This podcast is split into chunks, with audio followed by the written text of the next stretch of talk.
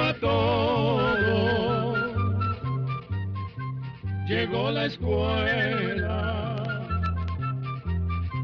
llegó la escuela, llegó por radio.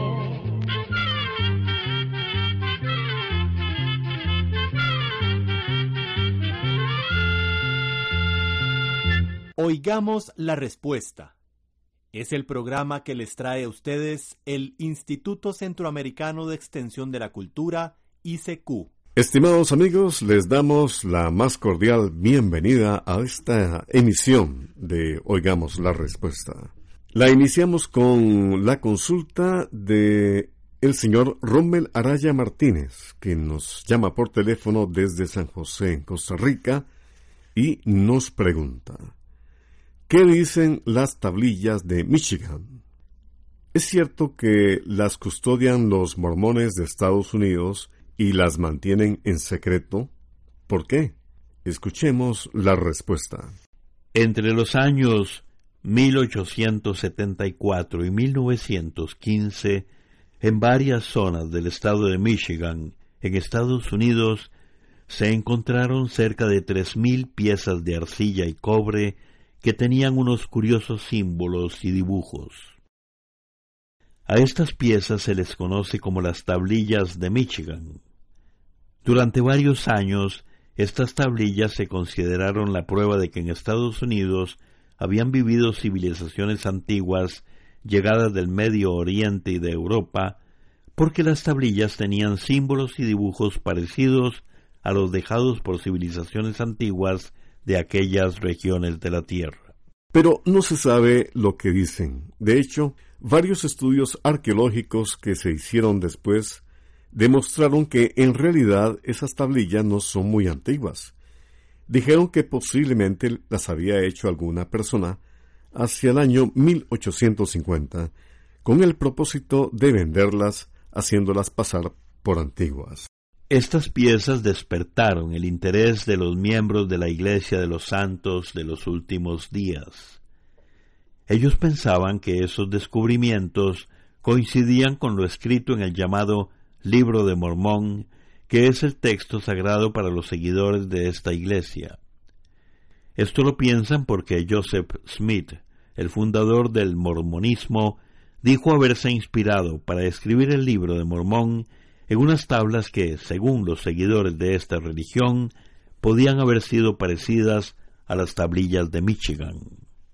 Por eso las consideraron importantes y cerca de 800 de estas piezas fueron conservadas por los mormones durante décadas en la ciudad de Salt Lake City, Utah, donde tienen su sede principal.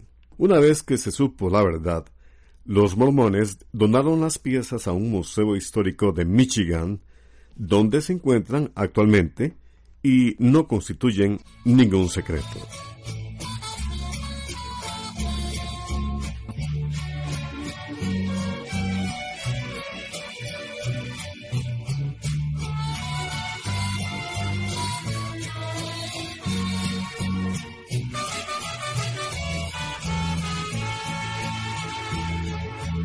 No te vayas, que sin tus caricias, ¿para qué la vida?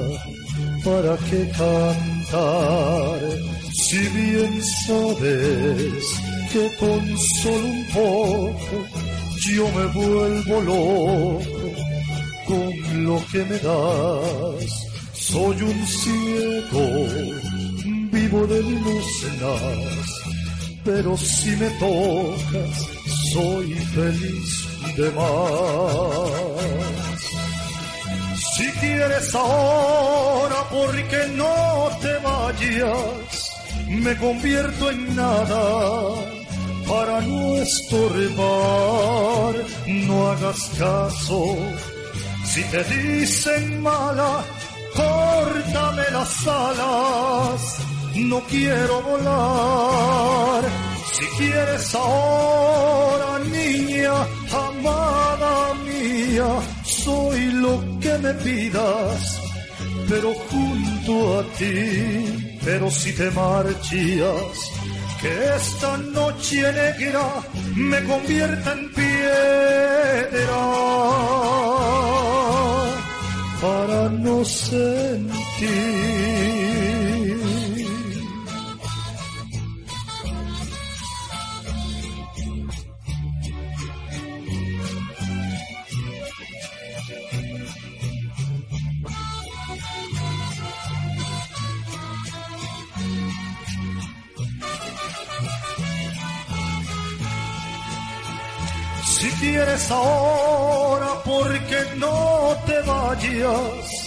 Me convierto en nada para no estorbar.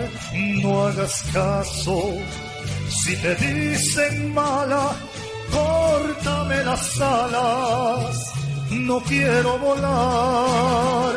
Si quieres ahora, niña, amada mía, soy lo que me pidas, pero junto a ti, pero si te marchas, que esta noche negra me convierta en piedra para no sentir. Con enorme placer compartimos con usted Oigamos la Respuesta. Muchas gracias por su atención y gracias a esta emisora que lo difunde. El señor Oscar Molina Meneses nos envía un correo electrónico desde Cartago en Costa Rica con la siguiente pregunta. ¿A qué se debió que existieran varias generaciones de masoretas? Oigamos la respuesta. Los masoretas eran judíos que tenían la responsabilidad de hacer copias de las Sagradas Escrituras. Trabajaron aproximadamente entre los años 500 y 900 después de la muerte de Cristo. Eran especialistas en gramática y escritura hebrea, y eran extraordinariamente cuidadosos a la hora de copiar los textos bíblicos. Además, hacían anotaciones al margen de sus copias que servían para aclarar el sentido de ciertas palabras. También hacían observaciones sobre pequeños posibles cambios que pudieran haber sufrido algunos textos en copias anteriores a la hora de traducirlos.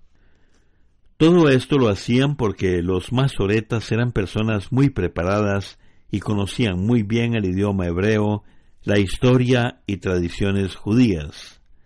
De hecho, masoreta proviene de una palabra hebrea que quiere decir traición. Los masoretas habían adquirido sus conocimientos de otros judíos y a su vez los siguieron transmitiendo de generación en generación por cientos de años. Había diferentes escuelas que se encargaban de preparar a los nuevos especialistas encargados de copiar letra a letra y verso a verso de la manera más exacta posible los antiguos textos sagrados del judaísmo. La labor de los masoretas eh, fue muy importante, porque gracias a ellos han podido llegar hasta nuestros días muchas escrituras que se encuentran en el Antiguo Testamento. Tengo 75 años y les cuento que de un día para otro me empezó a doler el pie izquierdo. El doctor me dijo que eran unos que era un esguince. Únicamente me mandó reposo. Lo que quiero saber es si el esguince se cura, cuánto tiempo toma y si habrá otra cosa que se deba hacer además del reposo.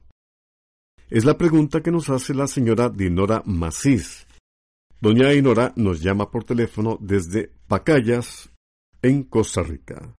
Escuchemos la respuesta. Los esguinces de tobillo ocurren cuando se estiran o rompen los ligamentos que sostienen el tobillo. Esto generalmente ocurre por una caída o por una torcedura.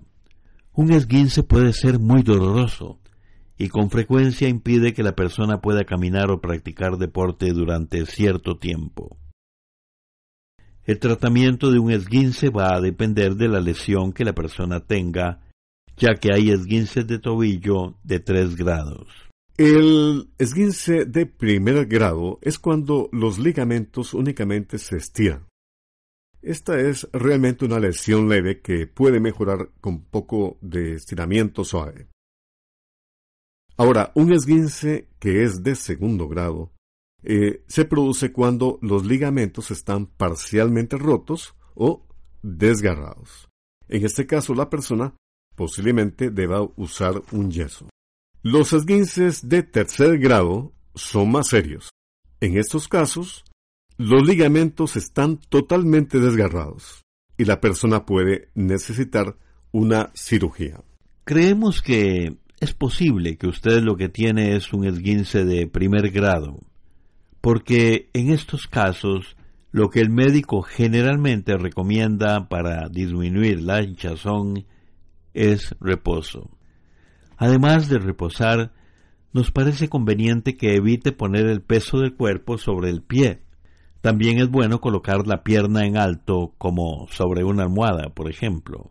Puede ponerse o aplicarse hielo varias veces al día envolviéndolo en un paño, no directamente sobre la piel, y debe esperar al menos 30 minutos entre cada aplicación. Para aliviar el dolor y bajar la hinchazón se puede tomar ibuprofeno. Este medicamento se puede comprar sin necesidad de receta médica, pero no debe tomar ningún otro medicamento para el dolor sin consultar al doctor. El dolor y la hinchazón de un esguince de tobillo por lo general mejora al cabo de unos días. Después de esto, usted puede comenzar a poner el pie en el suelo. Debe ponerlo con cuidado y si no le duele, puede apoyarlo bien. Vaya apoyando el pie un poco más hasta que pueda pararse completamente sin sentir molestia. Si el tobillo empieza a dolerle, pare y descanse. En algunos casos el médico recomienda ejercicios para fortalecer el pie y el tobillo. Realizar estos ejercicios puede ayudarle a prevenir esguinces en el futuro y a evitar que el tobillo le siga doliendo. Cuando el esguince no es grave, se puede volver a las actividades normales en unos pocos días. Pero si se trata de un esguince más serio, como el de tercer grado, la recuperación puede tomar varias semanas. Si después de una semana el dolor no mejora, o si sigue sintiendo el tobillo débil o que se le dobla con facilidad, o se le ha puesto rojo, negro o azul y siente hormigueo o entumecimiento, lo mejor es que vuelva donde el médico.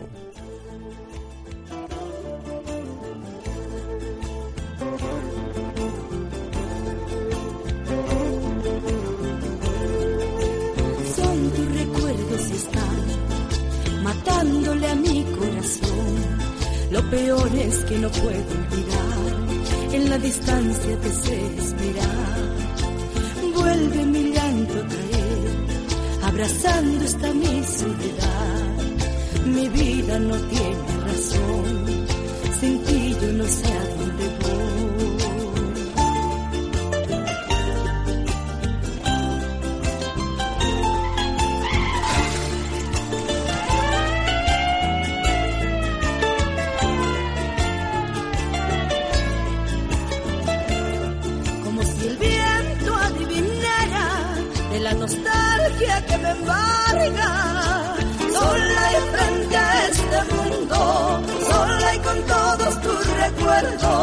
no me resigno a perder tu amor. Es más, me niego a olvidarte, sabes, no quiero perderte, te amo mil veces, te amo.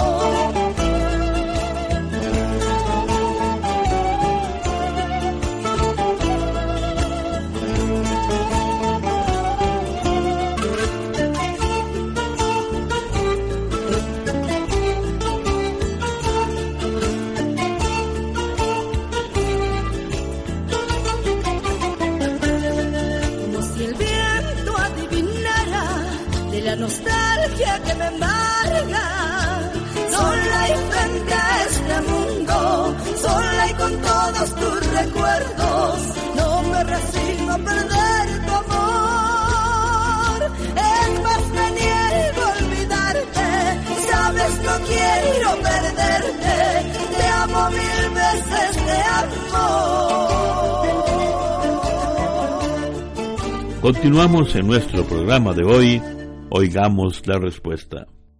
Gracias por compartirlo con nosotros. Un estimable oyente, quien nos llamó por teléfono desde Pavas, en Costa Rica, solicita lo siguiente. Quiero que me hablen de las momias de Yuyayaco descubiertas en Argentina. Oigamos la respuesta. En la ciudad de Salta, que queda al noreste de Argentina, se encuentra un museo donde se guardan tres momias que fueron encontradas cerca de la cumbre del volcán Yuyayaco. En el año 1999, un grupo de National Geographic, junto con arqueólogos argentinos y peruanos, hicieron uno de los descubrimientos arqueológicos más importantes del siglo XX. Las momias de los niños del Yuyayaco, o los niños del volcán, como también se les conoce. Unas de las momias mejor conservadas del mundo. Una es la de una muchacha de unos quince años de edad, quien se encuentra sentada con su cabeza reposando sobre su hombro. Parece que duerme y que en cualquier momento fuera a despertar. Esta momia se conoce como la doncella. Tiene el rostro casi intacto y se le puede ver su piel morena. Sus trenzas son negras y están cuidadosamente hechas. Sus piernas y brazos están cruzados sobre su estómago. Tiene puesta una túnica con una bella faja de lana que tiene unos dibujos geométricos. Sobre su pecho cuelgan adornos de metal y lleva un prendedor de plata sosteniendo su túnica y también delicados zapatos en sus pies. Junto a esta momia, también en las cumbres del volcán Yuyayaco, se encontraron otros dos niños momificados. Se calcula que fueron enterrados hace unos 500 años. Se cree que fueron llevados en procesión desde la ciudad de Cusco, que se encuentra en Perú. Recorrieron aproximadamente unos 1.600 kilómetros de distancia para llegar al volcán. Parece que fueron llevados para ser ofrecidos como sacrificio y después los enterraron en la cima del volcán Yuyayaco. Según las creencias de los incas, los niños que se sacrificaron en realidad no morían, sino que viajaban para llevar las oraciones a sus dioses. Y para esta importante misión, los empezaban a preparar meses antes de su muerte. Dicen que los indígenas que aún habitan en esta zona de Argentina y que sienten un gran respeto por sus antepasados, han hecho muchos intentos para que estas momias sean devueltas al lugar de donde fueron desenterradas, sitios que para ellos es un lugar sagrado. Sin embargo, hasta el día de hoy esas peticiones no han sido escuchadas y las momias se conservan guardadas y muy bien protegidas en el Museo de Salta, donde cada cierto tiempo son estudiadas por diferentes grupos de científicos. Gracias a esto se ha podido tener una mejor idea de cómo eran los indígenas que vivían hace 500 años en estas tierras suramericanas.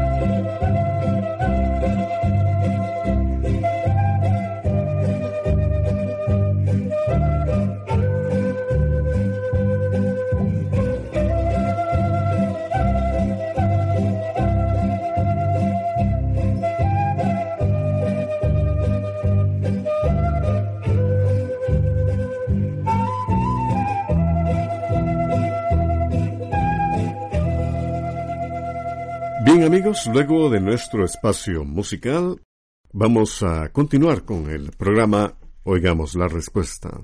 Muchas gracias por contar con su sintonía. Desde hace muchos años tengo una inquietud sobre los gorgojos que aparecen en los frijoles. ¿Cómo es que aparecen? ¿Acaso los producen los mismos granos? Es la pregunta que nos hace un estimable oyente que nos ha llamado por teléfono desde la República de Nicaragua. Escuchemos la respuesta.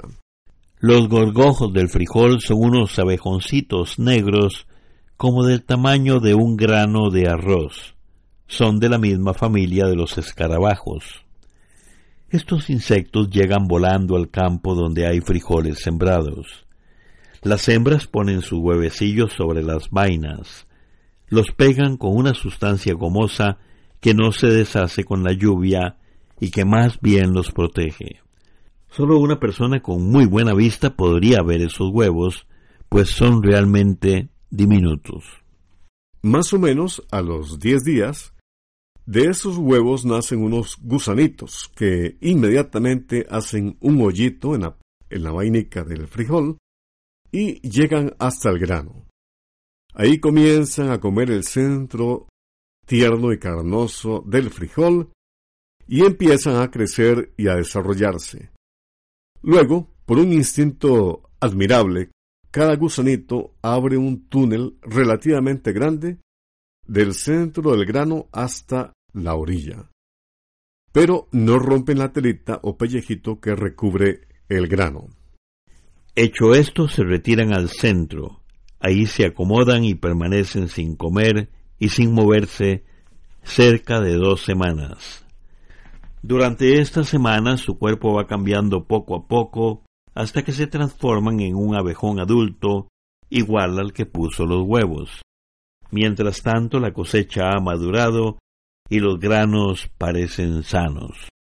Nadie diría que en el interior está el insecto, esperando el momento indicado para salir. El agricultor recoge los frijoles y los junta para guardarlos en un barril o en un cuarto. Cuando los gorgojos sienten que hace menos frío, con su trompa rompen la telita del frijol y salen por el hoyito. Ya afuera de los granos se aparean los machos y las hembras. Dos días después, la hembra puede poner huevos. Pasados otros diez días, los nuevos gusanitos comienzan a perforar granos sanos y también los dañados. Por eso, a veces aparecen frijoles hasta con cuatro o cinco agujeros. Después de una semana, esos nuevos gusanitos serán adultos y la plaga se irá haciendo cada día peor. Por estudios que se han realizado, se ha llegado a saber que la mayoría de los granos se pican después de la cosecha en el granero o troja donde se guardan los frijoles. Por eso se recomienda guardar los frijoles en barriles o estañones que se puedan cerrar herméticamente luego de echarles un insecticida especial. Existen varios insecticidas como por ejemplo el postoxin. La pastilla que le mencionamos se coloca en el fondo del barril. Se cubre con un plástico que tenga un poco menos que el tamaño del fondo. Encima se echan los granos y se tapa muy bien el barril. La pastilla suelta unos gases que matan a estos gorgojos que tanto daño causan al frijol. Pero eso sí, antes de usar los frijoles, hay que dejarlos al aire de dos a tres semanas para que el veneno se disipe. Antes de ese tiempo, realmente es peligroso comerlos. Programa C Control 31. Así llegamos a un programa más de Oigamos la Respuesta. Pero le esperamos mañana, si Dios quiere, aquí por esta su emisora y a la misma hora. Mándenos sus preguntas al apartado 2948-1000 San José, Costa Rica.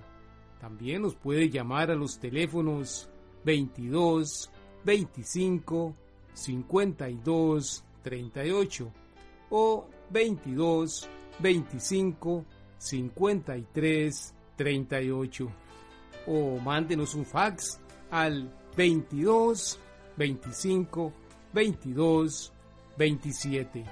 También le damos el correo electrónico isq arroba isq.org. Celo de letreo i arroba i punto org. Para nosotros sus preguntas son muy importantes y estamos para servirle. También puede dirigir su pregunta a esta emisora que ellos amablemente nos la harán llegar. Muy importante, dele su nombre completo, dirección bien exacta, ah, y el lugar donde escuche el programa. Recuerde que comprender lo comprensible es un derecho humano. Que Dios le bendiga.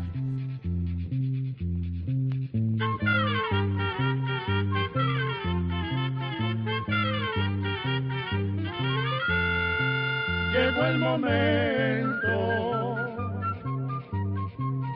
despedirnos.